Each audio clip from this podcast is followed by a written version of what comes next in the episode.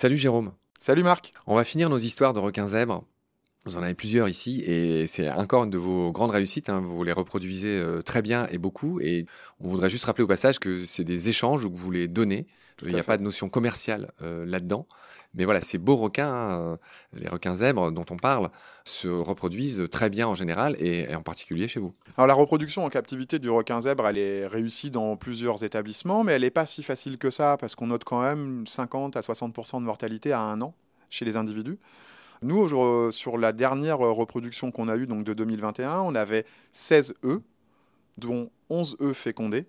On a eu 11 petits, et aujourd'hui, un an et demi après, on a 11 vivants. Donc on a vraiment eu un taux de réussite assez important Ouais. sur la globalité de la reproduction de cette espèce. J'ai eu la chance de les voir, ils sont tout mimi. Euh, Alors j'ai pas eu la chance de les voir noir et blanc bah, euh, quand on dit requin zèbre, mais j'ai eu la- là ils sont encore un peu entre les deux. Ils, Ils sont entre les deux, mais euh, et je pense qu'on, que, que tu allais en parler.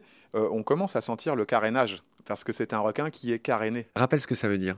En fait, c'est un requin qui donne l'impression, un peu comme un hippocampe, d'avoir un exosquelette en fait, c'est-à-dire une sorte de carapace sous la peau. Il a en effet une- un carénage, je pense que c'est le bon mot, en Co- comme un bateau.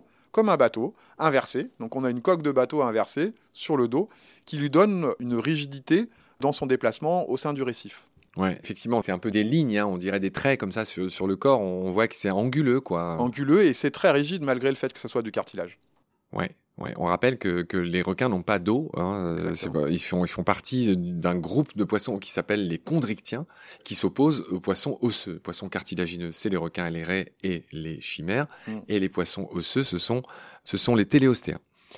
Alors, tu as évoqué la reproduction des requins, on va dire léopards, on va alterner. Mm. Alors, c'est très différent de nos vivipares gestants, là, les, les requins pointe noire. Alors, eux, tu l'as dit, ils pondent des œufs, euh, qui sont assez gros, tu vas nous les décrire, qui ont des vrilles pour s'accrocher à des plantes, j'imagine.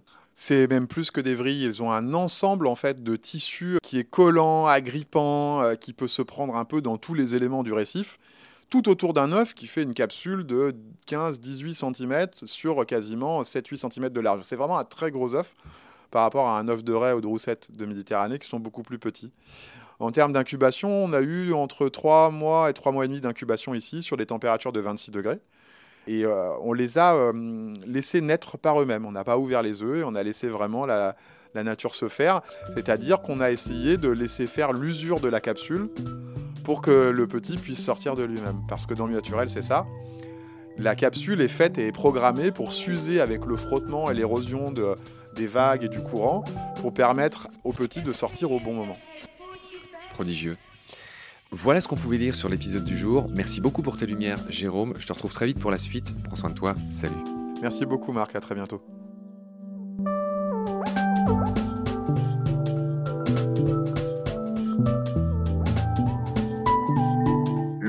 C'est la vie. C'est-à-dire que notre vie est intimement liée à la vie de l'océan. Voilà, c'est ça, pour moi, la seule chose qui compte. Tout le reste est secondaire, tirer du pétrole, des trucs. Pourquoi faire? Pour augmenter de 5% la production Rigolade